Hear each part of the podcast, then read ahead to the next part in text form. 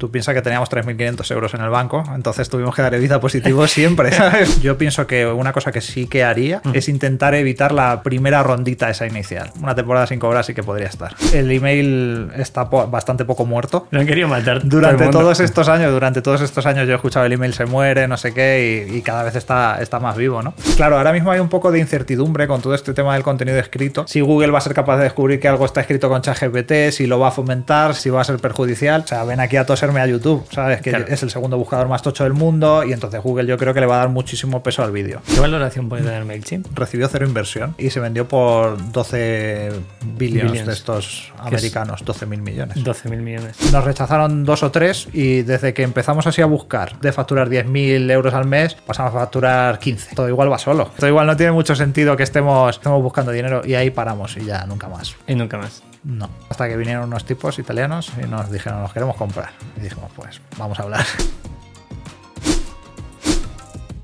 Pam, pam, pam, pam, pam, pam. Ya. Buenas. ¿Qué te ha parecido? Mágico. ¿En directo acojona más que escuchándolo o no? No, es igual. Es igual de impactante. Es igual de mierda.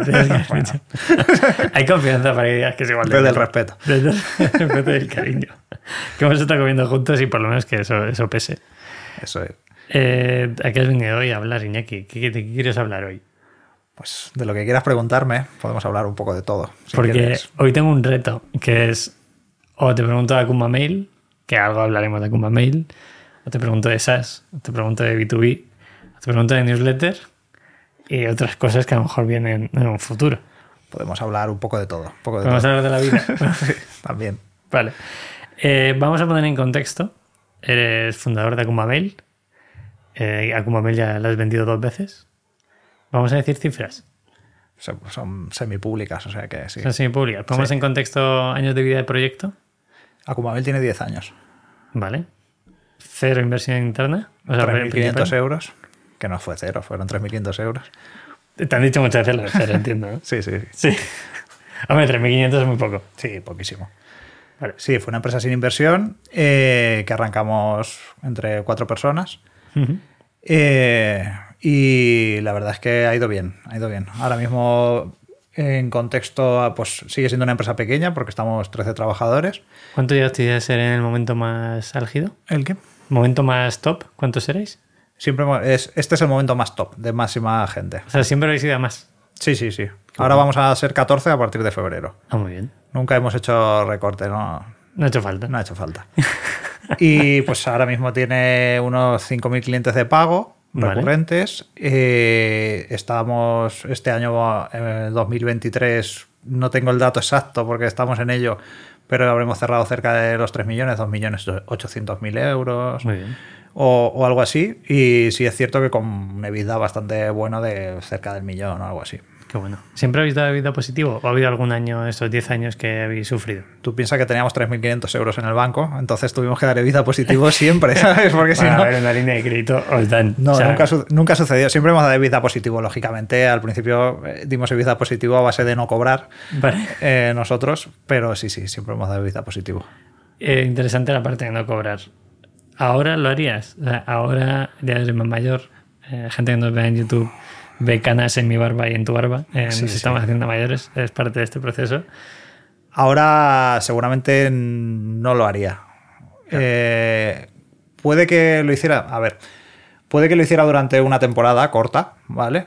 Pero seguramente buscaré alguna financiación o alguna historia. Claro.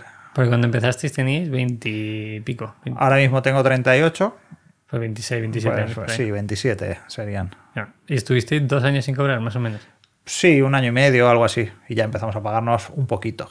¿Tú crees que los dos años es como la barrera que todos nos ponemos al principio de cualquier proyecto? En plan, venga, va, me doy dos años y vamos viendo a ver qué A pasa. ver, darle dos años a un proyecto es un ejercicio arriesgado, ¿no? Eh, pero también puede ser positivo. Claro. Porque una cosa que, que yo creo que hacen muchos emprendedores es intentar levantar una ronda así muy pronto, ¿no? Muy pronto, muy temprano, venga con un PowerPoint, tal, y acabas dando, pues diluyéndote, dando un 20% de, de las participaciones por 200 o 300 mil euros que luego va a llegar un momento que vas a decir, ostras, ¿sabes? ¿Qué Podría hice, yo aquí? más, ¿Qué hice yo aquí? ¿Sabes? Podría haber valido mucho más. Claro. ¿no? Entonces, eh, yo pienso que una cosa que sí que haría es intentar evitar la primera rondita esa inicial, ¿no? Vale. Esa sí que intentaría evitarla. Por eso una temporada sin cobrar sí que podría estar. O sea, si funciona, que funcione porque tiene que funcionar. Claro. Porque haya clientes o porque haya caja o porque haya circulante que al final es lo que lo paga. Lógicamente hay negocios que no puedes empezar sin, sin financiación. Claro. O sea, pues una empresa fintech es imposible empezarla sin financiación. Pero un SaaS, que es lo que nosotros hacemos, vender software, al final si tú eres programador, tienes ahí un par de o un socio tecnológico y tal, yo creo que se puede arrancar un, un software de forma decente y digna sin mucha inversión inicial. ¿Tú crees que habría sitio para otro Kumba Mail ahora mismo? ¿O ya está el mercado saturadísimo como para crear otro? Yo creo que el email está po- bastante poco muerto, que siempre Lo han querido matar. durante todos estos años, durante todos estos años yo he escuchado el email se muere, no sé qué, y, y cada vez está, está más vivo, ¿no? Eh, y que quizás una comba mail con la misma, con la misma propuesta de valor, pues seguramente no, pero dándole una vuelta seguro que sí. O sea, hace no sé cuántos años hará, hace cuatro años se fundó ConvertKit, que tú que eres sí. creador de contenido seguro que lo conocerás, Sí, y está facturando 50 millones, creo que está facturando el tipo al año. Lo ha hecho muy bien, una máquina. Pero... Sin financiación tampoco, ¿no? Y sin financiación, sí. Y quiero decir que propuestas basadas en email, yo creo que siempre va a haber espacio para ellas. Bueno, de hecho, Substract levantó pasta hace nada. Sí, No sé. O sea, están teniendo otros problemas ahora. Sí, es otro, es otro tipo de compañía, yo te- creo también, Sí. eh, porque no es tanto, para mí es como más una compañía un poco de media que, que de software, Substack, eh, en mi- un poco en mi opinión, Sí. pero y de ahí, yo creo que de ahí los problemas, ¿no? Al final el todo gratis ese pues les ha salido un poco caro, pero el ejemplo de ConvertKit es, y, y hay ejemplos los que quieras.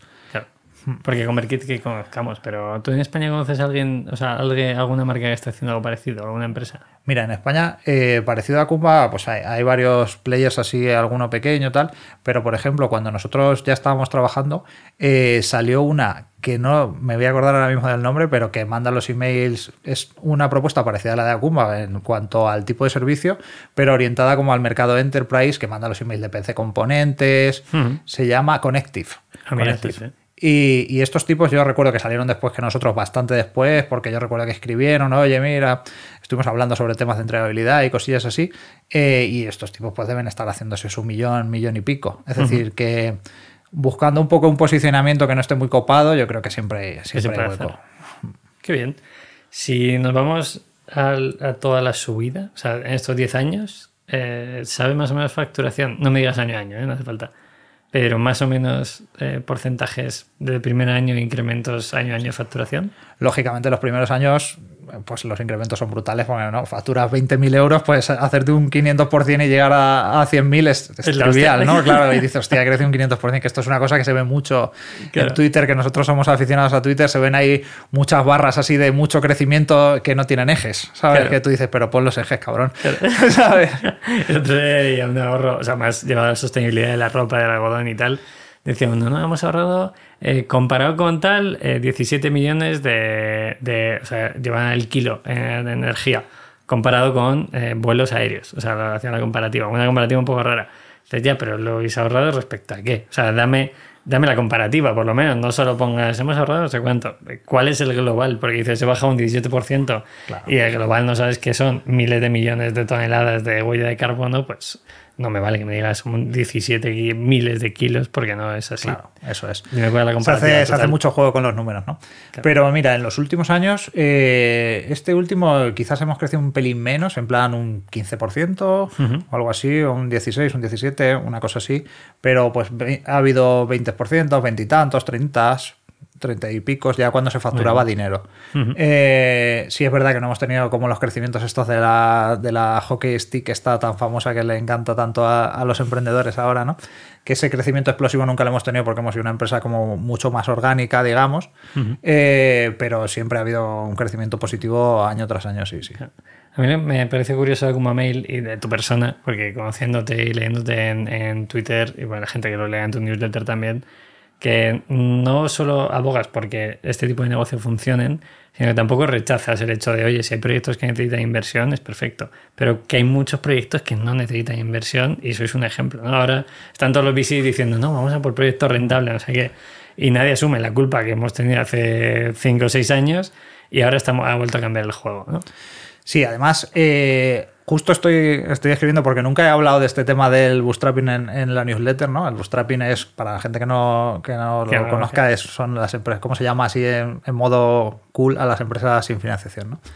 Y, y yo creo que muchas veces la gente dice, no, es que hay empresas que no necesitan financiación, cuando la pregunta debería ser, ¿Cuál ¿Qué sí? empresas necesitan financiación? Vamos a, vamos a partir de ahí, ¿no? Claro. Eh, porque hay muchísimas que no tienen ningún sentido. Es decir, puedes eh, levantar financiación pues, para meter a tus colegas un porcentaje, para tener un poco más de seguridad, pero realmente, eh, ¿qué negocios sí que necesitan una financiación para, para explotar? ¿no? Claro. Y, y es cierto que ahora los VCs están hablando mucho de rentabilidad y de este tipo de cosas, pero claro, un poco que no es su culpa porque era su negocio, pero un poco la fiesta que ha habido hasta ahora, que es la que se está pagando ahora, que ya lo hemos comentado con todo el tema de los despidos, eh, de cierres, bueno, se van a empezar a vender empresas por cuatro duros seguramente.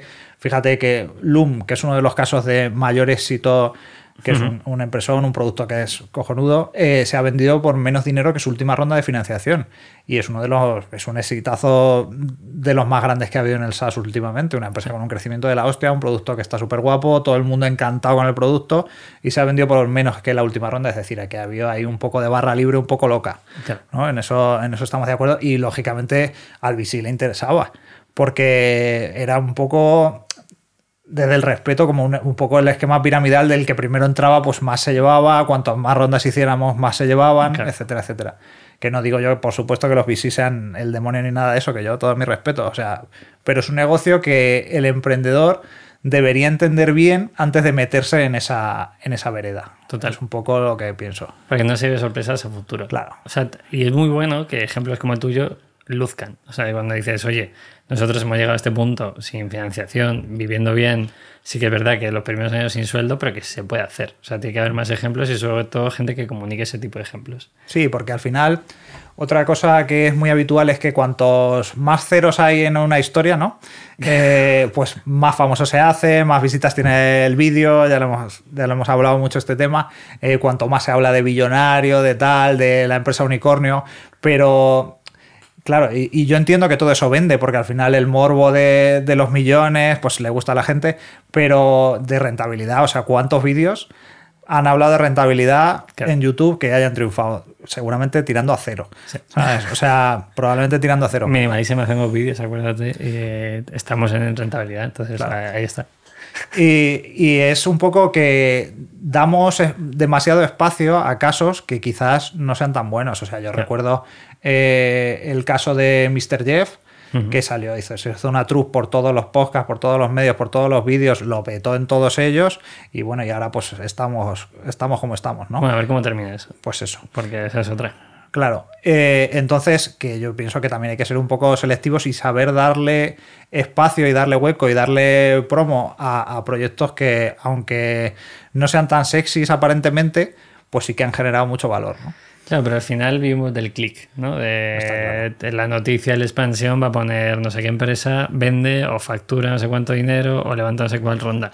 Sí, Entonces sí. a lo mejor es un poco el propio círculo, ¿no? Sí, es... sí. Yo, mi amigo, yo tengo un amigo periodista, eh, Carlos Soto, que estuvo años cubriendo todo el sector startup y tal, y hace poco estuvimos hablando sobre cómo venderle tu empresa a un periodista, ¿no? Uh -huh. Y el tipo decía, mira, si haces una ronda que sea menos de 50 millones, no vengas a no vengas a contarnos porque nadie te va a sacar, ¿sabes? O sea, claro. directamente, ¿no? Y, claro. y, eso es así. Claro. Y, y, entonces es un problema. También es que nosotros los emprendedores pues tampoco sabemos vender un poco las cosas a, hacia los medios, ¿no? Al final intentamos vender siempre el número, cosas...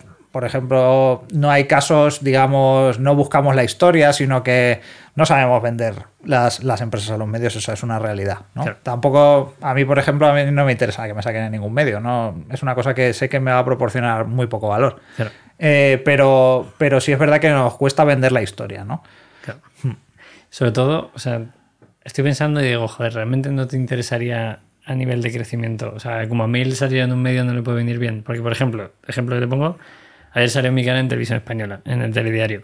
Eh, youtuber y CEO de Minimalism. eh, ha metido 300 visitas a la web. O sea, una auténtica mierda. Y dices, bueno, no valió para nada. Y yo hablaba con mi hermano esta mañana, me mandó un audio y dice, ¿qué ha venido tráfico? No, no ha dado tráfico ni ventas. Digo, yo creo que ha venido tráfico de que hemos hecho una publi en, en Instagram y tal, que luego a lo mejor en retargeting se puede hacer cosas. Pero, ¿realmente todos los eh, negocios necesitan estar en medios? ¿O por qué tú dices que no lo necesitas? ¿No yo creo que yo he salido, que- yo he salido bastante en el confidencial, por ejemplo. Seamos claros, porque Carlos Soto era mi amigo, ¿no? Y necesitaba unas declaraciones sobre lo que fuera, y pues ahí De estaba yo en la oficina de al lado que directamente le decía, invéntatelas y pon que soy yo. ¿Sabes? O sea, no había ningún problema. Y, y entonces eh, nosotros hemos salido mucho y es verdad que eh, yo creo que sobrevaloramos el poder de los medios, porque al final un medio de comunicación te saca un artículo y que te puede valer un poquito como prueba social de fíjate que somos gente seria que salimos aquí, eh, pero ¿cuánto tráfico te va a dar? O sea, Muy poquísimo tráfico, ¿cuántas ventas? Poquísimas, ¿sabes? Poquísimas. Eh, O sea, yo creo que es mucho más impactante eh, aparecer en cosas de microinfluencers e historias así ahora mismo que en medios de comunicación generalistas. Total. Sobre todo, eh, depende minimalísimo, yo lo veo claro, ¿eh? o sea, un medio generalista. De hecho, hemos pivotado la forma de comunicar, la, la parte de transparencia, etcétera, hacia el cliente. O sea, ahora la transparencia es, te digo dónde traigo el algodón, cómo lo fabrico, etcétera, más allá de decirte cuánto facturo o qué rentable soy. Porque nos hemos dado cuenta que al cliente le da igual. O sea, a ti, eh, pues a lo mejor te interesa y dices, Sí. "Ah, a ver qué tal está en Pepe aquí, a ver qué está haciendo. Pero a la mayoría de gente, eh, a nivel de negocio, lo que quiere es una camiseta negra que no se le rompa. Y ahí en la creación de contenido, ¿sabes? Que es justo lo que os ha pasado a vosotros. eh, hay que saber un poco diferenciar el contenido que está guapo para ti, ¿no? Claro. Del contenido que le interesa realmente a tu cliente, Claro. ¿sabes? Porque no sé, no sé en el caso de Minimalism, pero en nuestro caso, si nosotros a nuestros clientes les empezásemos a contar lo que facturamos, no sé qué, no sé cuántos, es que les daría igual. Da igual. O sea, hemos hecho posts de esos guapísimos, porque estaban guapos, de verdad. Sabes que en Twitter lo habrían reventado a fuego y, y eso no ha traído nada, ¿sabes? Y en cambio tengo un post que es un calendario de marketing Claro. eh, de 2024 que me trae 5.000 visitas al mes, ¿sabes? O 6.000, ¿sabes? Claro. Entonces hay que saber, en, la- en el tema de la creación de contenido, hay que saber un poco si quieres usarlo para vender, porque otra cosa es que quieras usarlo para contratar. Claro. A lo mejor. O para ¿sabes? levantar una ronda. para levantar una ronda, para contratar, para. Depende del target al que vaya a dirigir ese contenido, pero para vender, seguramente el contenido que vas a hacer no te va a gustar. Claro. ¿Sabes? Totalmente. Eso es así. O no lo consumirías tú. ¿no? Lo- pues a eso me refiero, que no te va a gustar. Claro. Vas a decir esto que he hecho aquí, bueno. Vosotros a nivel SEO lo habéis trabajado muchísimo, además. Eh, ¿Qué habéis hecho a nivel diferencial? Porque, recordamos, no tenéis inversión. eh, en captación no sé si habéis metido mucha pasta en este Ahora tiempo. metemos, ahora metemos algo de dinero, pues nuestros 30.000 euros al mes o algo así metemos. Al mes. Vale. ¿Y qué, dónde entráis? En Sobre todo Google Ads. Google Ads. Al final, nuestro tipo de producto, Akuma Mail, bueno, es una herramienta de email marketing que es una herramienta generalista, ¿no? Una commodity que yo no te puedo ofrecer unas funcionalidades muy diferenciales con respecto de mi competencia porque al final somos todos muy parecidos. Entonces, eh, convencer a una persona de que cambie de MailChimp a Akuma Mail es difícil, así por defecto. O sea, yo no puedo llamar un a un trámite, tío y sí, decirle, oye, cámbiate, cámbiate a Akuma Mail, porque me va a decir, pero si es que MailChimp me está funcionando, ¿qué me ofreces? Y yo le voy a decir, pues, Precio. nada, lo No. mismo. Y te voy a decir, bueno, precio, ¿cuánto me ahorro? 20 euros al mes. Chico. Entonces, eh, nuestra estrategia de marketing se basa un poco en que cuando alguien esté buscando una herramienta de email marketing, nosotros tenemos que estar. O sea, Claro. por, por lo civil o por lo criminal, allí tenemos que aparecer. Por lo civil que podemos decir que es SEO. Sí. Y lo criminal que es, es Google- pagarle a Google, que está claro que. Entonces, eh, nuestra estrategia se basa en eso. También se basa en que si alguien está pensando en cambiar y no buscando para cambiar y cosas así, pues que Akuma Mail lo tenga como opción. Vale. O sea, estar un poco en la mente del tipo que se dedica al marketing. Entonces ahí nuestra estrategia se basa en crear mucho contenido que por el momento la mayoría, la gran mayoría es escrito, eh, orientado al marketing en general, para que cuando un tipo busque cualquier cosa de marketing, contenido que está bien, amplio, guapo, Vale. bien detallado. ¿Un ejemplo? Pues, Eh, bueno, lo del adviento de, de Publi y todo eso, pero. Sí, pues yo qué sé, eh, tenemos desde calendarios de marketing, tenemos, pues por ejemplo, el ejemplo de la GDPR. La Eso GDPR estuvo súper relacionada con todo el tema del email marketing, porque acordaros cuando se activó la GDPR, todo el mundo mandaba unas campañas de consentimiento que no tenían ningún Yo sentido. debo decir que lo único que hice en Twitter, o sea, fui silencio porque nadie lo entendía y dije, hostia, eh, si nadie lo está entendiendo, voy a ver qué, qué hace Iñaki. Y yo te veía a ti en plan, no, a ver, que tampoco hay que volverse loco, no sé qué. sí, y ya sí. empezaste a poner tweet de la gente se está volviendo loquísima, mandándome el mismo mail dos veces, tal. Y yo dije, bueno, silencio aquí. No, Sí, pues sí, no. sí, no. Pero bueno, en ese momento, pues por ejemplo, alguien ponía GDPR en Google y nosotros salíamos primero. porque Primero, hicimos artículos súper extensos sobre el tema. Hicimos un- una herramienta que tú le ponías todas las cosas que hacías y te sacaba un checklist con todas las acciones que tenías que hacer. Eh, una encuesta, un estudio sobre, sobre cómo impactaba dependiendo del tipo de... O sea, hicimos un montón de contenido orientado a GDPR, eh, que en ese momento era lo que, lo que primaba para nosotros, porque al final eh, ahí pescamos un montón, lógicamente. Eh, entonces hacemos mucho contenido de ese estilo, ¿sabes? De marketing generalista y luego tenemos contenido de email marketing que yo creo que tenemos el mejor. Al final los artículos de email marketing relacionados con casi cualquier cosa tienen que ser pues el mejor que haya en castellano, ¿no? Claro. Por ejemplo, yo que sé, email marketing en el Black Friday, pues tenemos ahí un artículo que tendrá 3.000 palabras con 800.000 hacerlo. ejemplos, todo, el full pack. Claro. En total en el blog, eh, que no son tantos, tenemos unos 400 y pico artículos. Bueno. No son tantos, No realmente. Y, y alguien que se dedica a publicar a fuego los puede, los puede hacer eh, relativamente rápido. Además, con. IA ahora posiblemente eh, puedas, o sea, ChatGTP, cualquier herramienta de escritura basada en algoritmo. Sí, nosotros ahora mismo usamos humanos, eh, principalmente. Eh, Pero, os apoyáis en máquinas. ¿no? Pero, mm, claro, ahora mismo hay un poco de incertidumbre con todo este tema del contenido escrito, que no sabemos cómo va a interpretar Google, si Google va a ser capaz de descubrir que algo está escrito con ChatGPT, si lo va a fomentar, si, lo va, si va a ser perjudicial, que es uno de los temas eh, por los que eh, ahora mismo me interesa bastante todo el tema del contenido en vídeo. ¿Vale? Yo creo que el contenido en vídeo va a ser mucho más difícil que este tipo de editores entren, porque ya hemos visto las cosas que hacen vídeo ahora mismo que, que no son nada reseñables, acaban fallando, son casi Claro. terribles. Es un contenido como mucho más difícil de, de replicar eh, utilizando, utilizando ChatGPT y utilizando este tipo de cosas. Y, y además es un contenido al que Google le va a dar peso. Porque Google, pues a lo mejor Microsoft Bing viene y le dice, no, es que yo tengo, yo tengo aquí esto que no recuerdo ni cómo se llama ahora, eh, el, el bar de este o sí, el, el que BART, te- exacto. el que tiene, pues el que tiene Bing, que es mucho mejor que el tuyo, pero Google va a decir, sí, pero yo tengo YouTube.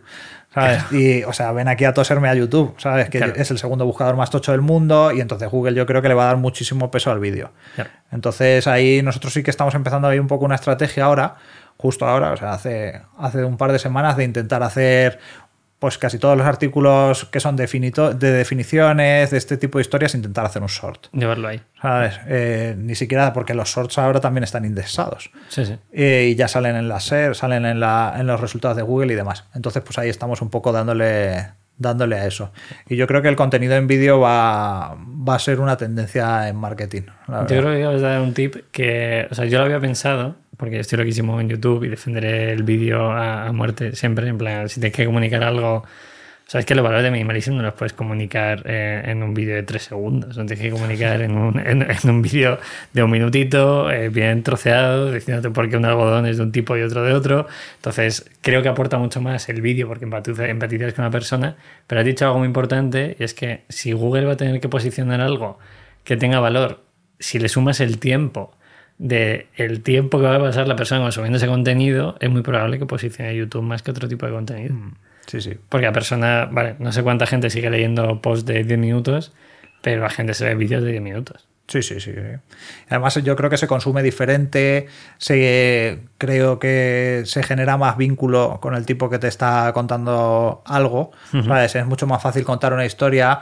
Es más difícil. Yo consumo menos vídeo porque a mí me gusta mucho hacer scan, ¿no? ¿Vale? De leo en diagonal, busco lo que necesito eh, y entonces es más difícil hacer eso, ¿sabes? Entonces como todos los mensajes los puedes trabajar más, puedes eh, no dejar tanto que la gente vaya al punto directamente que le interesa, sino contarle un poco lo que tú quieres que, que descubra o que aprenda. Entonces yo creo que se pueden hacer cosas y, y pienso que hay, hay, hay material. Yo también, bueno, no voy a defender otra cosa que no sea YouTube y contenido en vídeo, pero principalmente porque es una de las cosas que se me dan bien. Entonces, Claro. a los que escriban bien, pues ya lo siento, un abrazo desde aquí. Eh, a lo mejor tenéis que intentar pasaros poco a poco. Si retomamos a los 10 años, eh, me parece muy interesante el hecho de cómo habéis gestionado vosotros durante estos 10 años a nivel de personal todo el tema de expectativas y de comparativas. Te digo por qué, te pongo más en contexto. creo que ahora mismo se está primando todo de en tres años tengo que tener eh, un éxito, tengo que facturar no sé cuánto, eh, me tengo que comparar con el que tengo al lado, si no llego a esto es mejor dejarlo. Vosotros habéis dicho, oye, vamos a crecer más despacio, que aún así es un crecimiento bastante bueno, y lo que queremos es ir poco a poco en esa escala de 10 años. ¿Cómo aprendes a gestionar esas expectativas y cómo dejas de compararte con lo que se está haciendo en el sector o incluso con la competencia directa si la hay? A ver, yo creo que dejar de compararte eh, no es mala, o sea, no es la mejor idea. Te puedes comparar con la gente, no pasa nada. Eh, pero sí que tienes que valorar lo que estás haciendo tú con respecto a lo que, que están haciendo los demás, ¿no?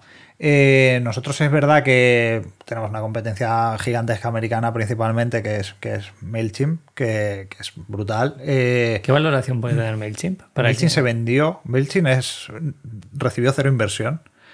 Eh, y se vendió por 12 billions, Billions. de estos americanos, 12 mil millones. 12 mil millones. Así al tipo, así. ¿Y dónde, dónde está ese señor? ¿Está vivo? Yo creo que está vivo. Y sí, sí. Sí. Yo creo que está vivo. Está vivo y contento, seguramente. Hombre, a ver, si, está vivo, está contento. Lo Eh, compró Intuit hace, hace un par de años. Joder. Hmm. A ver, el tema. Y, y, lógicamente con MailChimp no te puedes comparar, porque no Claro. tiene ningún sentido. Eh, aquí en España había cierta competencia con la que compararte eh, no era positivo. Claro. Porque ya partían de un producto que era No era bueno. no era bueno. Entonces, eh, es verdad que nosotros mucha comparativa no, no nos hemos hecho, sí que, pues sí que hacíamos un análisis un poco en frío de voy a ver qué hacen estos tíos que sacan nuevo, eh, cómo se enfrentan a la GDPR, no sé, todo este tipo de historias sí que, sí que las hemos mirado. Pero no una comparativa de yo quiero facturar lo mismo que ellos, ¿sabes? Yo pienso que es ahí, ese tipo de comparativas son las que son malas. Claro. ¿Sabes? Siempre vas a encontrar un tío que le vaya mejor que tú. O sea, eso es así. Y ¿Sabes? si no, vas a seguir buscando hasta que lo encuentres. ¿sabes? A no ser que seas Messi. ¿Sabes? o sea, yo Me encantaría tener a Messi ahí en algún momento y preguntarle si cree que hay alguien mejor que él. no creo. Pero yo creo que no. Pero, pero siempre vas a encontrar a alguien que es mejor que tú. Entonces, eh, ese tipo de comparativa. Hay mucha gente que dice, no, pero es que a mí me motiva a compararme. Claro, te motiva, pues yo qué sé, si corres, te motivará a compararte con un tío que se haga la maratón en un par de minutos o tres o cuatro menos que tú. Pero en Claro. el tipo este que se le hace en menos de dos horas, pues seguramente no. No debes tampoco. Es insano, Es es, insano, es claro. totalmente insalubre eh, hacer ese tipo de comparativas. Y es verdad que sí que yo siento que en el mundo del emprendimiento como que se pone mucha presión, ¿no? Yo he visto varios casos así de gente como que se pone mucha presión en hacerte rico rápido, es que hace poco hablaba con un, con un chaval que, que tiene un canal de YouTube, yo qué sé, 90.000 suscriptores, o sea, un tío que le va, que le va bastante bien. Eh, y él que tiene 30 años, creo que tenía, o 31. Y pues considera como que no ha hecho lo suficiente todo el rato, ¿sabes? Hay gente que considera que no ha hecho lo suficiente porque al final siempre te estás comparando con algo que, con el tío que supuestamente tiene tres Lamborghinis, Claro. ¿sabes? Eh, y entonces, pues eso a lo que te llevas a volverte loco, ¿sabes? No, no, hay, no hay otro camino. Entonces, hay que ser conformista, pues no es la palabra. Pero elegir bien con quién te comparas, pues yo creo que sí. Claro, yo creo que ahí hace un, un favor muy bueno el hecho de que haya información. Eh, de decir, vale, el tipo que tiene tres Lamborghinis, de dónde viene, qué ha hecho, son reales, son de alquiler. Eso es. Eh, y yo pongo Lamborghinis como pueden ser, pues oye, si tú te comparas con MailChimp, y pongamos el caso hipotético, que MailChimp tiene, eh, su primo es el dueño de una empresa que tiene 10.000 leads primeros para empezar un proyecto, pues está jugando a otra cosa que tú no estás jugando y que tú tienes que hacer SEO. Entonces te tienes que centrar en compararte con lo que puedes comparar.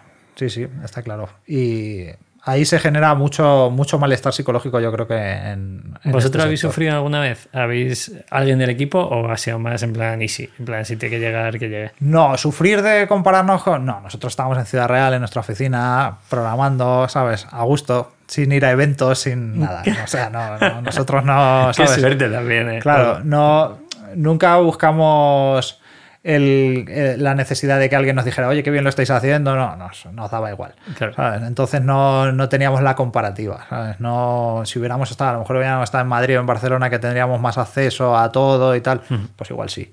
Pero no, no, la verdad es que no. Creo que es de las pocas veces que estar en un sitio pequeño eh, ha favorecido un momento a lo mejor.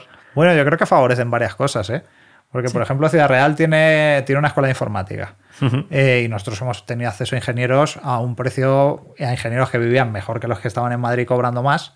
eh, a un precio razonable. Claro. Al final, luego ya cuando hemos tenido mucho, cuando hemos tenido más movimiento, más capital, pues es verdad que en Ciudad Real pues pagamos más que más que nadie. Pero Claro. es cierto que, que hemos tenido acceso a ciertas cosas que son interesantes. Y yo creo que tampoco nos ha restado mucho.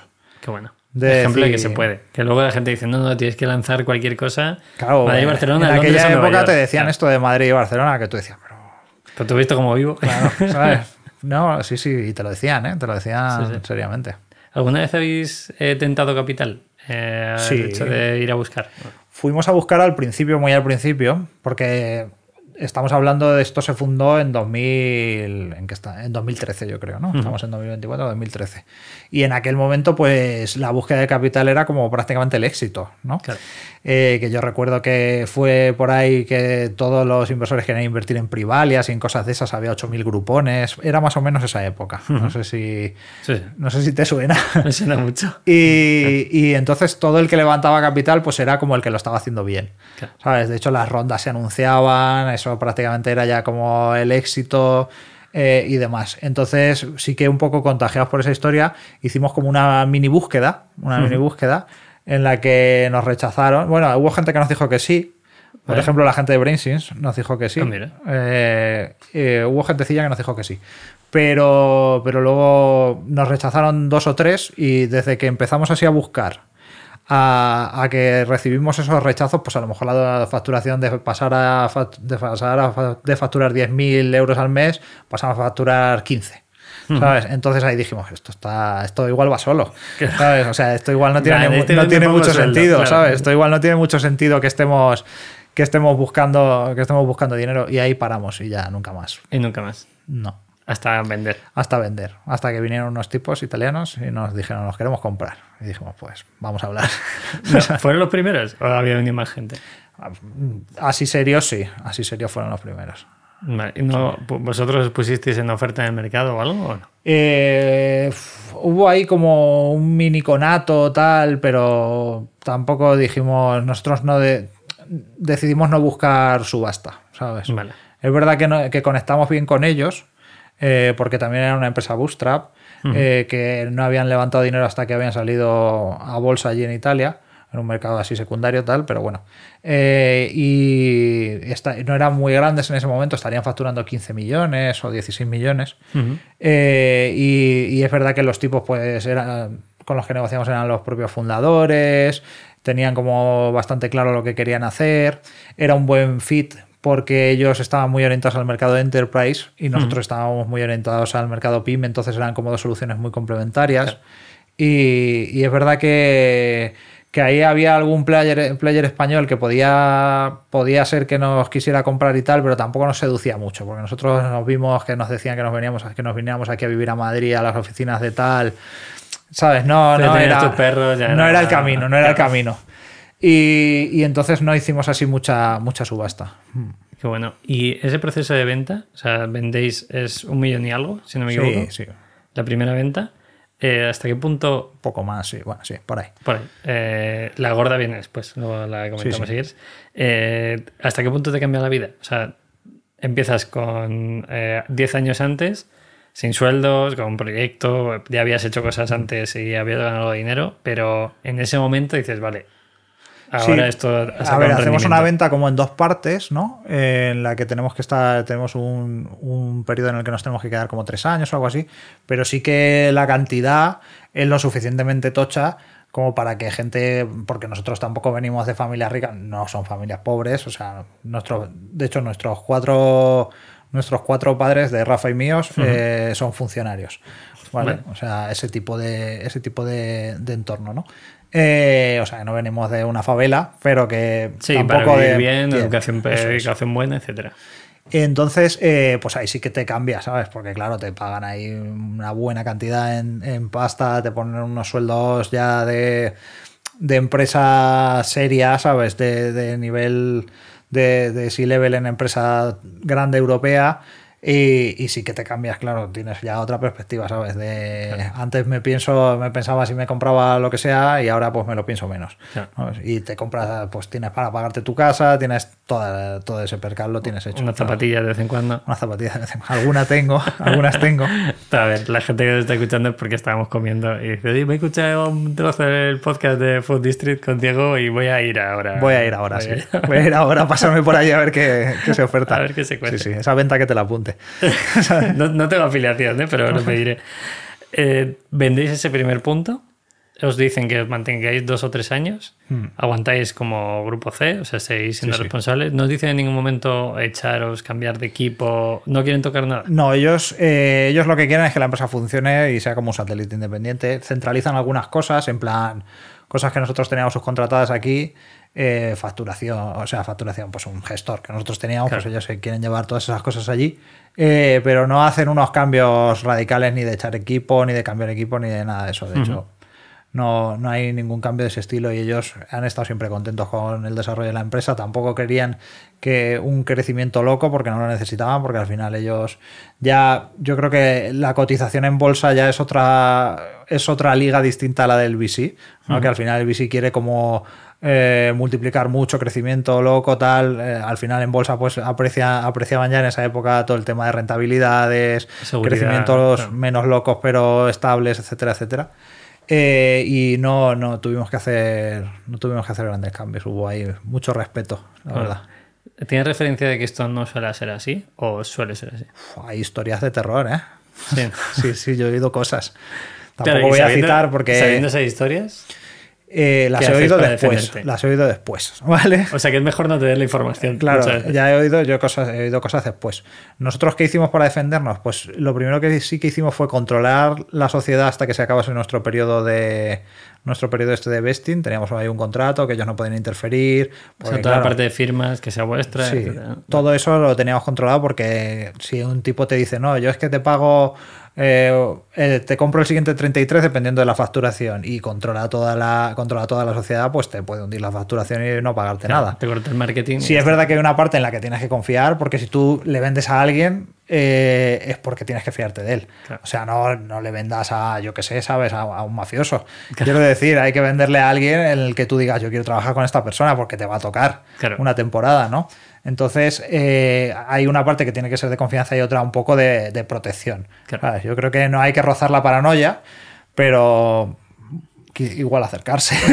Claro, yo creo que si pasas la paranoia es el punto en el que ya a lo mejor pues no sí, sí, vendes. sí, claro. No Ahí en- alguien te dice, mira, chico, ¿sabes? Claro. No. Arriesgate y si sale mal, pues Claro. sale mal, sale mucho más. Entonces hay que protegerse un poquito, eh, pero no hay que no hay que ser muy loco. Nosotros, ¿qué cosas hicimos? Pues esta de controlar la sociedad la hicimos, que nos garantizasen los trabajos de los trabajadores por escrito, por sí. supuesto. Eh, ese tipo de cosas sí que las hicimos. Era un contrato gigante, leonino enorme. Qué bueno. ¿sabes? Y sí, sí. Y después de eso, eh, aguantáis primera venta, os quedáis como responsables, aguantáis tres años. Sí. ¿Y cuándo se vende? Y la segunda venta ha sido hace muy poquito. Ha Hace sido poco. hace. En enero del año pasado se anunció. Se anunció. eh, y se firmó en junio o algo así. Vale. Y esta segunda venta es una venta que hacen eh, el primer grupo que nos compra a otro grupo italiano diferente. El primer grupo está en un poco en un proceso de, digamos, de descomposición. No venden porque vayan mal, venden como un poco por jubilación, digamos. ¿no? Y, y entonces venden a otro grupo, que es muy tocho, y que intenta replicar el deal este de MailChimp. Vale. A MailChimp lo compra en Estados Unidos Intuit, que es una empresa de facturación que son los dueños de QuickBooks y de Mint y de un montón de empresas de estas que se dedican a la facturación. Y entonces a nosotros nos compra Team System, que es una empresa que hace esto mismo eh, en Italia y está empezando a hacerlo en España. Y entonces quieren como ofertar a todos sus leads que tienen con todo el tema este de la facturación eh, servicios alternativos como puede ser el, el marketing. O sea, que metieron como servicio complementario sobre un servicio Claro, ellos, eh, su procedimiento es un poco, eh, su procedimiento que tienen con todo el tema de money, que lo tienen muy trabajado, es mantener las empresas independientes Ujú. e intentar hacer cross-selling. Vale. ¿Vale? Pero no. Ellos no mueven geografías porque dicen que no funciona. Yo también creo que eso es bastante difícil. O sea, por ejemplo, nosotros intentar vender en Italia es muy complicado. Eh, y no mueven geografías, sino que mantienen las geografías y lo único que hacen es cross-selling entre las empresas. Y dicen que así pues ellos consiguen un crecimiento interesante. Vale, en esa venta, ¿Cómo, qué- ¿De qué forma repercute o qué pasa? Porque venden... En esa venta, eh, en esa venta se vende MailUp y Akumba por unos 70 millones, Vale. las dos. Eh, nosotros no somos accionistas ya ahí. Esta vista cero. Eh, Nosotros estamos a cero ahí porque ya hemos vendido todo. Eh, sí es verdad que nosotros escapamos bien porque al final tenemos el- todo el control de la, de, de la empresa. O sea, si ahora mismo nosotros nos fuéramos, pues habría un problema grave. Claro. Eh, y ellos no quieren eso. Entonces, pues ahí sí que es verdad que nos compensan ampliamente eh, la posibilidad de que nos tengamos que quedar una, una temporadilla. Porque en la segunda venta os ponen otra vez vesting o os obligan a tener tiempo de... Eh, tenemos una parte de la compensación que la cobramos al final de ese periodo. Son dos años de periodo. Vale. Hombre, tiene sentido. Sí, sí, además, hombre, si, claro. si están, si están apostando porque, Claro, porque claro, si es no un mercado español y estoy comprando a esta gente, no se Si puede no, sí. Si no te lo ponen es, es que está, están jodidos, claro. Claro. Entonces, ese proceso hay algo que tú digas, si lo hubieras sabido, eh, lo escribiría. Más allá de que lo escribas en tu newsletter eh, con el objetivo de ayudar a alguien. O sea, decir, vale, apaláncate en eh, ayudar que los empleados no les eliminen, que tengas el control de la, de la compañía. En ese segundo momento, a lo mejor si te hubieran ofrecido quedarte un porcentaje de Kumba sabiendo la posibilidad de salida, ¿habrías tomado otra decisión? Yo eh, no la habría tomado. Porque un porcentaje muy minoritario en una sociedad pequeña relativamente como Acumba, que es una SL, una sociedad limitada, eh, si tienes menos de un 5% prácticamente no eres nadie en una sociedad limitada a nivel legal. eh, con menos de un 50 prácticamente no eres nadie ya, pues con una participación muy pequeña tampoco, tampoco lo eres. Entonces ahí eh, yo no... Y de hecho nosotros pudimos, pudimos cobrar parte en acciones de MailUp, que estaba cotizada en bolsa, eran acciones líquidas y demás, y tampoco lo elegimos, ¿vale? ¿Por alguna razón? Pues al final sí, por diversificar riesgos. Porque si yo estoy cobrando mi salario de MailUp y encima tengo mis ahorros metidos en MailUp, si, si esto va mal, estoy jodido. ¿Sabes? Es un poco también eh, la tesis por la que a mí muchas veces me han preguntado, ¿no inviertes en startups? No sé qué. No. No. ¿En qué inviertes? ¿Inviertes Eh, algo? yo tengo fondos indexados, ese tipo de cosas. O sea, cosas tranquilas. ¿sabes? Yo bastante. Claro, si yo trabajase en Google, que no me van a echar en 25 años, bueno, ahora ya echan a mucha gente, pero en un trabajo súper estable, eh, pues igual sí que, sí que invertiría en startups para añadir un riesgo diferente, ¿no? Pero si yo estoy metido en el mundo de las startups y encima meto mi capital en el mundo de las startups, si esto un día se va al garete, cosa que puede pasar porque ya, ya hemos visto cosas, Claro. eh, pues es que me hundo, ¿sabes? Entonces necesito, yo necesito diversificar, claro. Claro, tiene todo el sentido del mundo. Pero sí que es la primera vez que escucho que alguien en su propio proyecto eh, decide no quedarse en nada. Aunque sea porque siempre que hablo con empresarios eh, o empresarias y dicen, no, hemos vendido y me han pagado esto en líquido o en pasta o en cash, que suele decir cash, de hecho, y esto en acciones de, de la matriz superior. Al final, si te dan la alternativa, depende también del momento personal. Claro, ¿no? eh, porque muchas veces la matriz prefiere que tú te lo quedes en acciones. Totalmente. Claro. ¿Sabes? A nosotros no nos, o sea, nos dieron la alternativa y entonces nosotros dijimos, tenemos la alternativa, pues, No. ¿sabes? Claro, no. Porque es que es verdad, es que tú ese dinero coges y lo metes en Google y seguramente, ¿sabes? Ganes mucho más que en una acción italiana que está prácticamente plana, que es un mercado secundario, que tiene un movimiento relativamente pequeño, ¿sabes? O sea, que es que vendieron una empresa por 70 millones y no sé si subió la acción, ¿sabes? Que la acción subió un 4%. Claro. Te quiero decir, Ya esa rentabilidad haciéndolo un poquito bien y Claro. indexados en tres años te lo sacas. eso es. Claro. Si nos tenemos que ir eh, a hoy, ya, o sea, os queda todavía un poco de, de vesting en, el segundo contrato, pero ¿cuál es vuestra función real en Akumba Mail? ¿Seguís dirigiendo como primer día? ¿Seguís haciendo eh, crecer la empresa como primer día? ¿O es algo más relajado? Hombre, como el primer día no es, gracias a, Hombre, eso es eso 50% ya no se gracias, puede- a, no gracias a. Dios, gracias a Dios, porque es verdad que, bueno, tú has hecho una empresa desde cero y tú sabes que al principio pues es un proceso estresante de, de cojones. Hago este podcast exclusivamente y todo mi contenido en Instagram, TikTok, etcétera, es para que la gente entienda eso, precisamente. Claro, que los sea, primeros años Es oye, malo- esto- son malos, o sea, que sí que lo- tú ahora mismo lo recuerdas mirando hacia atrás, el cerebro tiene unos sesgos que te hace recordar lo bonito, ¿sabes? Pero cuando te levantabas con un infarto en el pecho porque había pasado, sepa Dios, qué gilipollez, que ahora mismo Claro. te daría igual, pues eso no te acuerdas, ¿sabes? Entonces es, es un proceso estresante. Eh, y de hecho, eh, mucha de la cultura esta de no, es que si, si no emprendes es que eres tonto, que básicamente hay gente que te lo dice así, ¿no? O sea, Sí, hay sí. newsletters ahora basadas principalmente en ese mensaje Mm. que triunfan en España. eh, Solo por decirte que si, que si no emprendes estás perdiendo dinero, que trabajar para otros es prácticamente un robo, todo ese tipo de historias, ¿no? Pero hay gente que no vale para eso. O sea, y no es que sean mejores o peores. Totalmente. Es que no hay gente que vale para unas cosas y gente que vale para otras. Y hay gente que para emprender no vale. O sea, no, cero recomendado para ellos, porque es que les puede pasar algo. ¿sabes? Incertidumbres. Claro, lo pasan mal, es un poco una montaña rusa claro. muy, muy grande, es, una, es un riesgo, ¿sabes? Ya no el riesgo económico, porque es verdad que nosotros no nos gastamos dinero, pero hombre, el costo de oportunidad, ¿sabes? De estarte 10 años ahí, ¿sabes? Cuando podías estar 10 años haciendo cualquier otra cosa, ¿sabes? Sí, sí. Eh, existe, ¿no? Y, y a nosotros nos ha ido bien, pero el que, y el que ha estado 5 años y luego ha cerrado y está jodido, ¿ese qué? ¿Ese quién le devuelve los 5 años? Ese ¿sabes? es el- la putada es que salen menos en los podcasts. O Claro. sea, ese es el punto, que, que por eso creo que la información es muy valiosa. De hecho, eh, no sé si lo viste tú en LinkedIn, Twitter, a primeros de año, como muchas, o sea, yo vi a tres o cuatro personas eh, cerrando proyectos eh, por otras cosas, ¿no? Por el coste de oportunidad, eh, voy a ser padre y necesito Sí, sí, una sí. estabilidad, o sea, que entienda todo el mundo que esto pues tiene ese tipo de cosas y, lo están contando y todo el feedback que en otro momento habría sido, eh, bueno, haber aguantado un poco más, no sé qué, eh, yo vi mucho, mucha empatía en el sentido de ánimo, verás que como los niños vas a disfrutarlo más, o sea, la gente entiende el riesgo que hay, la gente entiende lo difícil que es y buscamos esa parte empática. A lo mejor es porque es nuestro círculo cerrado, ¿no? También puede ser. También yo creo que, que el sector se va haciendo, va creciendo, ¿no? Y se va haciendo Claro. maduro un poco, porque antes en España, pues hace 10 años, ¿cuánta gente había? ¿Sabes? ¿Y cuánto, cómo de viejo era el más viejo?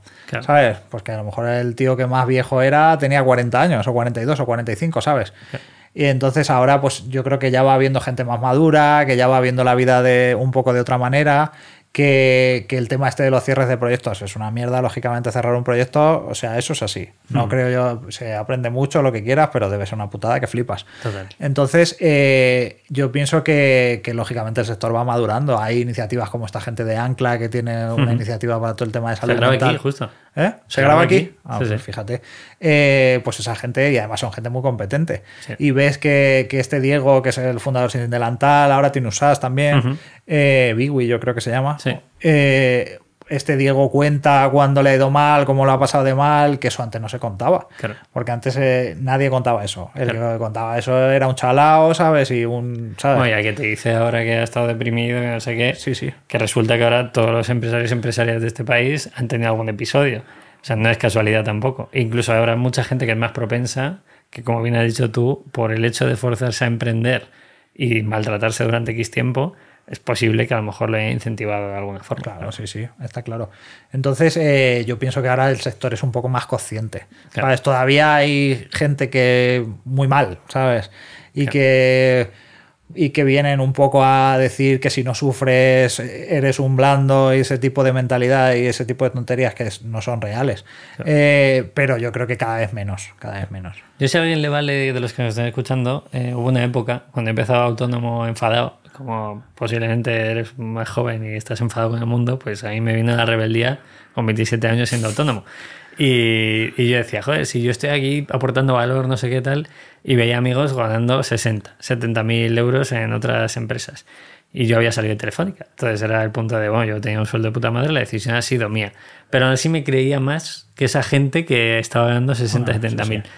Y al tiempo me di cuenta del completo error y de que era totalmente lo contrario, en el sentido de, esta gente ha decidido eso. Y a mí me pasa muchas veces que por redes sociales me escriben y me dicen, oye, me interesa esto, escucho tu podcast solo para informarme, porque en mi vida voy a montar una empresa. O a lo mejor, oye, un proyectillo con un amigo, ok. Pero creo que a la raíz de la información es mucho más fácil. Entonces, gente que esté juzgando ambas partes, creo que es un error. A mí lo único que me molesta un poco es la queja. O sea, la, queja, tanto del autónomo que dice, "Buah, claro, ya sabes lo duro que es. Claro, ya lo sabe, todo el sí, mundo lo sabe. O sea, las empresas Eso es, así. un sector, el sector del autónomo, desde el respeto y desde mi participación en él, es un sector muy llorón. Total, ¿Sabes? Muy llorón. totalmente. Solo veo más llorones últimamente que, que estoy ahí en ese ámbito a los padres. ¿sabes? Los padres también son muy llorones, ¿sabes? sí, Hay poco padre que, bueno, Rodado, eh, a mí me lo contaba, decía, yo voy a intentar hacer que la gente entienda que esto es lo más bonito que ha pasado nunca. Y digo, joder, pues hazlo, tío. También las circunstancias de cada uno. Pero también hay llorones en el otro lado, es decir, Sí, sí, sí. no, sí, claro, sí. yo trabajo para un KPMG y quiero estar montando algo y no sé qué. Es Sí, como, hay ¿no? mucha gente que, que le gusta como... Además, hay- eso, ese perfil hay mucho que tú te lo has tenido que encontrar, que te llaman, oye, mira, que yo trabajo en no sé dónde, que quiero montar algo, a ver si hablamos, no sé qué. Sí. Y tú dices, este no, no va a montar nada nunca, ¿no? Nunca. Pero claro, no sabes si decírselo o, y ahorrarle unos pasos o mantenerle la ilusión y que él la conserve. Pero sí, sí, hay como mucha gente enamorada del concepto. Total. Claro, porque que luego cuando visitas el concepto no es tan bonito, eso pasa en todo, ¿no? Claro. Es curioso porque además, o sea, a mí ese perfil eh, me llega a escribir, no, no siempre me da para responder, pero veo un poco mis vídeos y, y hay un perfil que tengo muy localizado que es eh, Master Top de mucha Sí. pasta, proyecto fin de máster. Ah, claro. Eh, la frase de, bueno, hemos desarrollado un proyecto no sé qué, ya solo tenemos que buscar financiación y lo lanzamos. Eh, tengo esa alternativa si quiero. Y yo, pe- yo pensando por dentro, joder, eh, o sea, no tienes ni idea. Yo tampoco tengo ni idea de tu trabajo ni de lo que sufrirás en una, en una Big Four o lo que sea. Pero de esto no tienes ni idea. O sea, no, es un, no es un PDF que te hayan firmado un profesor de economía o de lo que Y sea. además de esto no tiene ni idea nadie hasta que lo ve desde dentro. Nadie. Porque tú, ni nosotros cuando empezamos, nosotros éramos unos inconscientes, ¿sabes? Y vosotros seguro Claro. que igual, ¿sabes? Pues si no, no te metes. Total. ¿Sabes? O sea, Total, total. claro, tienes. Que eso es una cosa que veo ahora en mí mismo, no, no en otros. eh, que yo digo, analizo ideas de negocio, ¿no? Y yo veo que me he convertido como en un cínico, ¿sabes? O sea, porque digo, venga, vamos a ver si montamos algo, ¿no? Y empiezo a analizar ideas y a todas les saco unas pegas que flipas. Que digo, si yo ahora mismo me fuera 10 años atrás y analizase a Kumamil, no lo montaría No nunca. lo montarías. Nunca en la vida. El Totalmente. exceso de información yo creo que a veces es, es perjudicial en esto, ¿eh? Totalmente. Sí, sí. ¿Escuchaste la frase del CEO de Nvidia? ¿No? Se llama la, la tarjeta gráficas. Nvidia. Ah, ¿no? Nvidia, sí. Nvidia. Eh, que dijo, muy, en una- en- le preguntarían que si volvería a ser empresario. Dijo que no. Y que, que lo que a él le llamaba la atención es que su capacidad de engañarse. Porque Claro. todos los días eh, crees que todo va a ir bien y te tienes que ir engañando mientras vas solventando problemas a los que no tienes respuesta. Y esa para mí es la vida del autónomo. Es como, oye, no tienes ni puta idea de lo que está pasando. A lo mejor tienes información, sabes de marketing, sabes comunicar, eh, sabes gestionar newsletters, sabes atraer tráfico como era vuestro caso. Pero lo que te va a venir después, a ti nadie te prepara para que una empresa italiana que está en bolsa te, te venga a llamar Que a también la es, a lo- es un poco lo divertido, ¿no? Claro. Cuando la cosa va medio bien. Quiero Claro. decir, porque lo divertido cuando la cosa va mal no debe ser terrible. Claro. ¿no? Pero cuando va bien. es importante o sea, dar la información y que la gente la reciba. Entonces, eh, creo que el caso también, y eh, enlazando con lo que haces con la newsletter, de cómo hay otros negocios que a nivel de SaaS, con todo lo que tú has aprendido, lo estás desarrollando, eh, buscas que la gente tenga ese tipo de información más allá de eso. ¿no? Eh, la newsletter, ¿qué te da? Además de una patita de creatividad que, que te Sí, gusta. pues mira, la newsletter, eh, la newsletter es un proyecto como súper personalista y que tampoco busco, nunca, todavía no he buscado que sea un negocio, ¿vale? Vale. No, o sea, la, la idea Tampoco, no, te, tampoco te hace falta. Quiero decir, Sí, sí, te no haya hace hecho los números no te hace falta, ¿vale? no me hace falta, pero, eh, pero bueno, tampoco lo, he, tampoco lo he buscado porque si fuera un negocio haría, habría cosas que no haría, ¿no? Vale. Entonces, como no lo es, puedo hacer un poco lo que me apetezca. Vale. Y eso, y eso está bien. Eh, y la newsletter, pues primero la hago porque creo que hay mucho contenido para empresas en España que es un poco, un poco basura, ¿no? Vale. No basura porque sea mal contenido, porque esté mal creado, sino que porque para mí eh, le dan el enfoque siempre de enseñar al triunfador, ocultar las mierdas. eh, y, y- y eso me parece como un poco hipócrita y me parece que hace un poco de daño al sector. ¿no? Lo convierte en un sector tóxico. Claro. De que siempre vamos a mostrar a los que van bien, siempre vamos a contar las cosas grandes, eh, siempre buscamos eh, todo, todo ese Todo tipo de historias. ¿no? sí, sí. Eh, entonces ahí yo dije, pues yo voy a hacer mi newsletter y voy a contar pues lo- la realidad de lo que me ha pasado a mí. Y de hecho la newsletter es bastante transparente. Nosotros siempre hemos sido muy transparentes. Hemos contado facturación cuando no se podía contar, porque tú acuérdate Sí, que antes no se podía contar lo que facturabas. Era como una locura. Total. ¿no? Alguien te preguntaba, ¿tú cuánto facturas? Uf, eso, Nada, fatal. Ese Claro. dato no sé si te lo puedo decir. Yo creo, yo creo que hay una frase ahora que es ¿qué nómina tienes? Eh, en España cuesta mucho, tío, pero en Nueva York yo iba allí Y a lo mejor la cuarta pregunta es, vale, ya me han preguntado cuánto factura eh, tu empresa y ahora te preguntan cuál es tu nómina. En España eso es muy complicado, la gente, o sea, la gente rechaza ese tipo de cosas. Sí, sí, habrá, habrá, llegará. ¿no? Llegará, sí, sí, llegará. Y, y entonces eh, lo que yo busco ahí en la newsletter pues es un poco crear contenido, compartir lo que a mí me apetezca. ¿Qué me aporta? Pues me aporta eh, que me lee gente que, que a mí me siempre han sido un poco referentes míos, que es una cosa muy bonita, ¿no? Que te escriban ahí, que de mucha gente, además, mucha gente contesta, ¿no? Y te, pues te ponen algo, ¿no? Y eh, a mí me han contestado gente que, por lo menos para mí, siempre ha sido referente. ¿Sabes? Aquí en España, pues, eh, pues Eduardo Manchón, por ejemplo. Sí. eh, De pues Mailtrack, mí- ¿no? Sí, de Mailtrack. Eh, A mí me contestó y también y casualmente también su, su socio, la gente que fundó Panorama y todo eso, me contestaron a newsletter, tal, oye, tal, no sé qué. Y eso, pues, te aporta, Te aporta, ¿sabes? Te aporta y conoces ese tipo de gente. eh, que es verdad que nosotros, yo por lo menos, eh, nunca hemos ido a eventos, nunca hemos ido a nada, estamos como un poco aparte de- del sector, digamos, ¿no? Claro. Eh, entonces, pues reconectar un poco con el sector y con gente que haga lo mismo que tú. Claro. Porque al final a mí eh, todo este tema de rodéate de gente para, para ser mejor y todo esto me parece una mierda, ¿no? A mí mis amigos, pues me gustan Vale. mis amigos de, de toda la vida y no, y no, no tengo necesidad de, de rodearme de gente como que me alce el estatus, ¿sabes? No, no tengo ningún, ninguna necesidad. Pero sí que me gusta eh, poder compartir con gente que hace cosas parecidas a las mías, Claro. eh, lo que hago, contárselo. y es verdad que en Ciudad Real, pues quieras que no, es difícil. Claro. Es difícil porque estamos Mario, yo y, y poco más, ¿sabes? Claro, eso a decir que al final los contactos, o sea, más allá que sí que estoy seguro que hay gente que a nivel de estatus, eh, de hecho en redes sociales se ve, ¿no? Que te haces una foto y tu amigo es famoso y lo subes en los reels todo el rato, ¿no? Para decir, hostia, mi amigo es famoso, ¿sabes? Aquí este Sí, es sí. mi estatus. Pero también creo que los contactos abren un montón de puertas. Entonces, ¿cómo habéis conseguido en estos 10 años? O sea, ahora ya dudo que alguien que se dedique al SaaS, que se dedique a tecnología, primero no ubique a Kumbamail y, no, y luego no te ubique a ti. Pero hace 10 años que a nivel de contactos, ¿qué haces? Porque yo creo, o sea, yo creo que realmente ayudan mucho, ¿no? De hecho, Sí, sí. eh, mi amigo Miguel, que tiene una empresa de kombucha que se llama FAS, esto no es publicipagada porque me, me- mi amigo es lo que hay. eh, yo me llevo bien con el CEO de Naturitas y ayer les puse un mail y claro, me, me dice Miguel, yo no podría haber llegado a este tío nunca.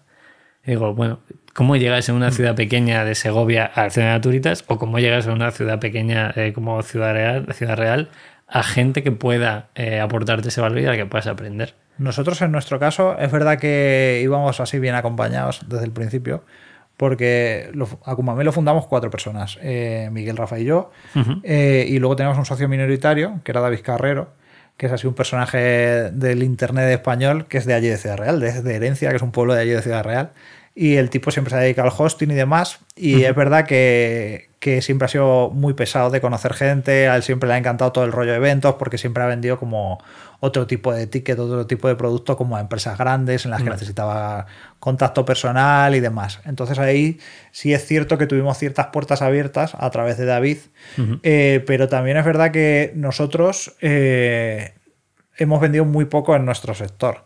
Claro. ¿Sabes lo que te quiero decir? Eh, al final la empresa a la que nosotros le vendemos no le interesa el SaaS ni le interesa nada, ¿sabes? Él quiere meterse ahí, mandar sus emails, que eso funcione, que si se revienta alguien le, Que le no coja el teléfono, ¿sabes? y que no Ese tipo de de historias. más, claro. Cuanto más sencillo, mejor. Es verdad que cada vez entra empresas con perfil más alto, ¿vale? Pero inicialmente el tema de contactos es verdad que yo creo que en Akumba Mail sí fue un poco relevante porque sí que cerramos alguna marca blanca muy tocha, tocha con, con empresas de hosting muy grandes, ¿vale? Eso sí que lo hicimos. Y algunos de los clientes iniciales pues sí que eran gente que conocíamos, eh, pero, pero el tema de contactos yo creo que no influyó tanto, ¿sabes? Vale. No influyó tanto. Es verdad que por suerte, porque como teníamos pocos... Iba a ¿sabes? decir, digo, tampoco, ah, bueno, nunca lo sabrás. Si Sí, sí, lo no lo sabrá. Seguro que, te- seguro pero- que habría venido bien. Hay que conocer gente en, En todos todos sitios. sitios, Eso está es así. clarísimo. Eso es así. Hay otro tema que quería traerte, que lo hablé con Pablo de Frontit cuando vino, que es la suerte. Y, y creo que la gente eh, entiende suerte como el hecho, es esta típica frase de Instagram, ¿no? De, bueno, repite y habrá suerte, no sé qué. Eh, ¿Qué percepción o tienes o tú? el otro de que la suerte te pille trabajando. Tal. Exacto, No, sí. exacto. Vale. Vale, vale, voy a Este. Vale. A ti te voy a trabajando. Eso te Yo pienso que la suerte es vital. Mira, y te voy a contar una historia que yo empecé haciendo todo este tema de los contenidos, ¿no? Y hacía hilos de Twitter, ¿no? Pues el que menos gustó a todo el sector de emprendedores es una historia que te voy a contar. Vale. Y es que, tú sabes, Bill Gates tenía un cofundador, ¿vale? Y e iban los dos al mismo colegio, se conocieron en, su, en el colegio y demás.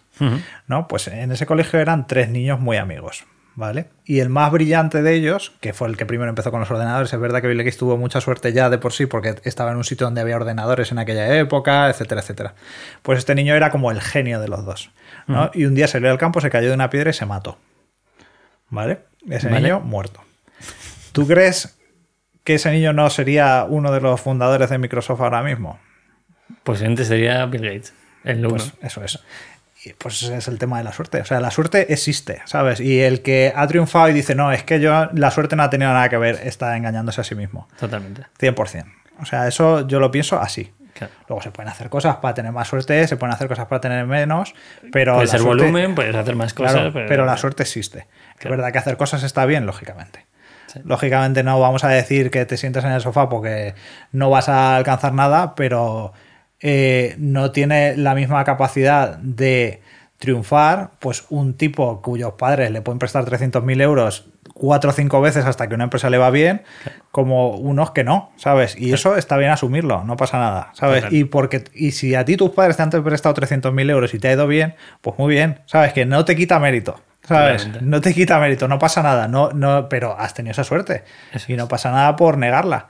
Yo- eh, alguien que en su día, el fundador, el- uno de los fundadores de la GAM, Habló sobre este tema porque su familia debe ser una familia que funcione bien y tenía un vídeo en su día eh, muy chulo comentando todo este tema de la suerte y decía el tío que obviamente es ¿Decía así. Diego o- Diego, Diego? Y decía el tipo que obviamente es así. Sí. Y él lo apreciaba y lo aceptaba y decía, pues es así. Claro. ¿sabes? Y no pasa nada. O sea, no, no te quita mérito, pero lógicamente a todo el que le ha ido bien, había un momento en el que la suerte le ha ido de cara. Eso es Totalmente. así. Total. O sea, Y si no, o sea, el- yo no quiero decir a la gente que no trabaje, pero que, que meta todas las fichas donde crea que le pueda traer más suerte. El otro día venía Rubén Ferreiro aquí y dijo, a ver, yo creo en la suerte, pero tiras el dado seis veces y en alguna de ellas creo que te va a salir seis. Claro. Pero tienes que tirarlo seis veces. Sí, sí, y sí, si no, a lo mejor tienes claro. que tirar doce, pero la suerte tiene que estar ahí. sí, está claro. Y te tiene que tocar. Y Pablo de Frontity decía que había sido suerte absoluta. En plan, era capaz de acordarse de eventos puntuales en la Campus Party de Berlín, donde conoció a no sé quién, que se, no sé quién entra en la parte de manager en, en WordPress y resulta que les compran la empresa, la única que compran en tres años. Sí, a ver, lógicamente habrá proyectos que tengan más suerte, proyectos Claro. que tengan menos. Hay gente que, que está un poco, pues yo qué sé, que, que se le ocurre muchísimo, gente que se le ocurra menos, lógicamente. Pero que la suerte es un factor influyente, o sea, el que no lo crea es que se está engañando. Eso es. Es y que tampoco quita mérito, eso es lo que es el mensaje que yo digo, o sea, que lo has hecho, te ha salido bien, pues muy bien, ¿sabes? Es. Que no, que no tienes menos mérito, pero que hay uno que ha hecho lo mismo que tú y le ha salido mal, eso es así. Es, seguro. ¿Sabes? Eso es así. Seguro, ¿sabes? seguro. Y que la gente ve- busque esa suerte, esa información de la suerte. Quiero decir, si hay una entrevista de Diego de la GAM y hay una entrevista de Pablo de Frontity o de X que a ti te parezca referente, búscala en donde estés escuchando este podcast para tener la información, porque Pepita lo ha dicho muchas veces de We Are Knitters, decir, oye, nosotros teníamos una situación bastante buena, o sea, nuestra familia pues no iba mal, podíamos volver a casa y trabajar desde ahí sin ningún tipo de problema. Entonces, que no es malo, pero que la gente vea de dónde viene ese inicio, que Claro. yo creo que es la clave. Sí, está claro. Y, y que no todo es que no todo el mundo que lo haga bien va a triunfar. Y sobre todo, que el que, lo, el que hace las cosas y le salen mal no, no es su culpa en una gran mayoría de los casos. Claro. O sea, yo para mí el factor principal de que una empresa triunfe y no triunfe es el timing. O sea, llegar ahí en un momento que las cosas se te alineen un poco y que vaya bien, ¿sabes? Claro. Que haya un crecimiento, que no sé qué, que tal, que se te dispare algo y, y triunfas ahí y Claro. lo petas, ¿sabes? Es así. Pasará o no pasará, eso- Sí, claro, pero hay que estar. hay que Eso- estar, sí. Si hablamos de futuro, eh, ya no de Gumba Mail, que me parece que está bastante orientado, eh, vosotros en algún momento saldréis. Si piensas en el tuyo, más allá de ser padre y de cogerte baja eh, pagada, Pues no lo sé, la verdad. O sea, a mí, hombre, sé, sé que cosas que no, ¿sabes? Vale. O sea, pues no me gustaría irme a un corporate a trabajar ni al corporate le gustaría yo. O sea que no, ¿sabes? Eso te iba a decir, digo, Claro, no. ¿Sabes? Cuando yo llegase allí me iban a decir, no, chico. ¿Sabes? con tu perro. Claro. Van a decir, ¿eres ciego? No, pues fuera el perro. ¿Sabes? Entonces, eh, pero sí que sí que volver a montar algo seguramente sí. Eso sí que me llama. No por la pasta, eh, no por decir voy a hacer algo que lo reviente, etcétera, etcétera, sino porque es verdad que en la fase en la que yo más siempre he disfrutado y en la que mejor me he movido, pues es como en la fase inicial, ¿sabes? Concepción de producto, desarrollo de producto, los mar- el marketing inicial, porque luego ya al final el marketing posterior, a ver, en tu caso pues igual es diferente, ¿no? Porque tú vendes moda, hay un punto de creatividad todavía, pero en el nuestro es ajustar CPCs, Claro. ¿sabes? Oferta. unas creatividades, vamos, subimos precios, no lo subimos, vamos a hacer siete landing más, Claro. ¿sabes? No hay un punto creativo que sea interesante, ¿sabes? Claro. Bueno, pues yo te cito aquí que el día que lo hagas, lo cuentes. Eso es, eso es. Y me cuentes a lo mejor también que eres youtuber. Ah, bueno, está ¿Quieres que, ¿Quieres que te hurgue ahí o no? No, no, todavía no. Yo recibo eh, mensaje de Iñaki de vez en cuando con el setup de YouTube de tu casa. Quiero, quiero grabar vídeos porque por lo que hemos hablado, ¿no? Porque Sí. pienso que. eh, a ver, yo soy, yo soy ingeniero, o sea, yo no soy, no, no soy experto en marketing ni, ni mucho menos, eh, pero sí que pienso que hay una parte del futuro del marketing que está en el vídeo. Y entonces pienso que es una, una algo que no sé hacer, no tengo ni idea de eso. Y, y sí es cierto que pues, he mejorado en hablar en público, ese tipo de cosas, pues ahora es, lo hago mejor, pero yo pienso que hay un camino ahí todavía de mejora y, y también pienso que, que en el mundo del vídeo, en el emprendimiento español, pues hay, hay un camino de demostrar que se pueden hacer cosas diferentes, ¿no? Vale. De que se pueden hacer vídeos que no incluyan la palabra millonario, ¿sabes? Ese tipo de historias, ¿no? Éxito. éxito, ¿sabes? Productividad, O- está- Bueno, productividad, así que si hablamos de productividad. Por favor. Yo creo que es un timo. es una industria que para mí es un, es un poco una estafa, Vale. ¿vale? Eh, Desarrolla, desarrolla. desarrollo, esa- desarrollo. Yo pienso que la gente pierde su vida intentando ser más productiva en vez de haciendo cosas. Totalmente. O sea, ¿quieres aprender de productividad? Busca un libro, elige uno y coges ese libro y síguelo a fuego. Ya está, ¿sabes? El que sea, da igual, porque todos te van a contar lo mismo un poco diferente, Claro. ¿no? Pero no, pero ya. Ya ¿Sabes? Ya para ahí. Vale. Esa es mi, un poco mi opinión sobre la productividad, ¿no? Yo lo que creo es que cada uno debe encontrar lo que le beneficia. O sea, a mí cuando escucho a gente, no, yo me, el 5 de la mañana ducha agua fría, eh, ayuno hasta las 12, es como, pues que a lo mejor a ti eso te va fatal. O sea, si entrenas por la mañana, a lo mejor no te va bien. O sea, busca lo que a ti te guste y ya está. Pero estoy totalmente de acuerdo que se pierde muchísimo más tiempo siendo tiempo. productivo. Yo, no, yo recuerdo que antes no tenía la sensación de ser productivo o no. O sea, yo recuerdo hacer cosas y ahora es, nos ha metido en la cabeza que te estás cuestionando si eres productivo o no porque alguien te ha dicho que no sabes si eres productivo, ¿no? Claro, claro. La gente pierde una gente que mide todo en su vida. Claro, Tampoco midas tanto, ¿sabes? O sea, creo que con medir tres o cuatro cosas, ¿sabes? claro. No sé, ¿sabes? Lo que pesas, hazte unos análisis y mira el dinero que tienes en el banco y cómo está tu familia y yo creo que tampoco necesitas medir mucho más, ¿sabes? Para optimizar. No, es que si no lo mides no lo optimizas. No, sí, sí, sí lo optimizas, ¿sabes? Sí, Claro, sí. Si sabes lo que tienes que optimizar, si tenemos, Claro. tenemos sentimientos, si, sabes, si no has visto a tu pareja en siete días, coño, no, te- no necesitas un Excel que te lo ponga no. ni un calendario, lo sabes perfectamente. Sí, sí, hay gente que está, que está muy loca con todo ese tema, la verdad. Y yo, la verdad es que yo siempre soy un poco caótico. Entonces Vale. nunca, nunca. Alguna vez he dicho, joder, pues debería hacer yo una cosa de estas, me he leído algún libro y luego he dicho, pues es que. Tampoco te va mal, ¿eh? No, ya, ya, ya. Sí, en eso, es- eso es verdad. Pero luego tú piensas, ¿y si fuera más productivo? No, Claro. no. Rubén dijo de que le- a él le decía, no, pero si solo pusieras el foco en una cosa, te iría, te iría muchísimo mejor, tendrías más rentabilidad. Y dice, bueno, pero es que a lo mejor tampoco hay que sacarle rentabilidad a todo. Y tienes toda la razón. O sea, Claro. sí, puedes ser más productivo, pero estoy, a mí me pasa un día, estoy fregando y, y digo, pues hoy no me apetece ni escuchar un podcast, ni escuchar nada, y me pongo música basura para que mi Sí, sí, cerebro sí. haga lo que tenga que hacer. Eso es así. Y soy productivo. Y no pasa nada. Y no me juzgo. Y no pasa nada. Eso, eso es muy importante, el tema de no juzgarse. Eso es totalmente. Yo creo que es un aprendizaje también, ¿no? Que al final, al final eh, no sé cómo viviste tú los dos primeros años, pero mis primeros años y algunos de los años que han venido después de autónomo, eh, para mí un sábado sentado en el sofá era el hecho Claro, de, sí, sí, no, no. de no estoy haciendo suficiente, soy un vago. No, no, nosotros trabajamos a fuego muchísimos días a la semana, Claro. si no todos, o sea, una, una locura insostenible, Claro. ¿sabes? ¿Cuándo hiciste ese clic? Cuando... Relativamente pronto, por suerte. Sí. Yo, sí, sí, sí. Ah, Yo creo que descubrí un poco el deporte, tal. Yo tenía como un poco de ansiedad, no sé qué, y ahí el deporte empecé a jugar al pádel, tal. Y entonces ahí tenía que hacerle hueco, ¿sabes? Y, y ahí un poco fue, fue un poco el clic. Qué bueno. Sí. Pues si te parece, le decimos a la gente para terminar el podcast que busquen su momento. que Hombre, claro que sí. Totalmente necesario. Yo os he traído un ejemplo de alguien que está más tranquilo, que se puede hacer desde una ciudad pequeña y que se puede llegar a vivir muy bien de tu negocio y de, de la labor que estás haciendo. ¿Quieres aportar algo más? Yo creo que está bien. ¿Sabes que regalamos cosas Ah, últimamente? bueno, cuéntame más. Te doy a elegir. Eh, o sea, es para la gente en los comentarios. A ti te luego te mando lo que quieras. Pero sí. eh, podemos elegir uno de los productos de Minimalism para regalar que no sean mochilas. Vale. ¿Vale? Ofrezco camiseta oversize, que son nuevas. Ah, sí, lo he visto. Que ¿Las has visto? Sí. Están guapas. Bastante guapas. Yo es que Eh, oversize me veo, me veo grande con ellas. yo también, pero no. pues, de- de- mi valoración es que mi chica me diga si van bien o mal. Entonces, ma- mal no van, así que Bien. algún día me las pongo de vez en cuando. Eh, podemos regalar el pack de tres calzoncillos y eh, una camiseta normal, venga, que es el bestseller. ¿Cuál vamos a eliges? las normales, vamos a las normales. Una camiseta normal a una persona que deje un comentario en YouTube. Eso es.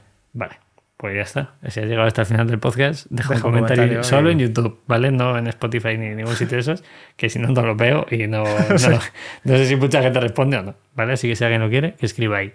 Más patrocinadores, el propio Minimalism, que hacemos ropa para empresas, además de, de vender al cliente final, y Iberian Media, que nos cede el estudio, que siempre está muy bien. Que está nos muy guapo el estudio. eh. Está muy guapo. ¿Algo más? Nada, para darte las gracias. Gracias a ti, tío, por venir y por la comida. Un placer. Otro, siempre.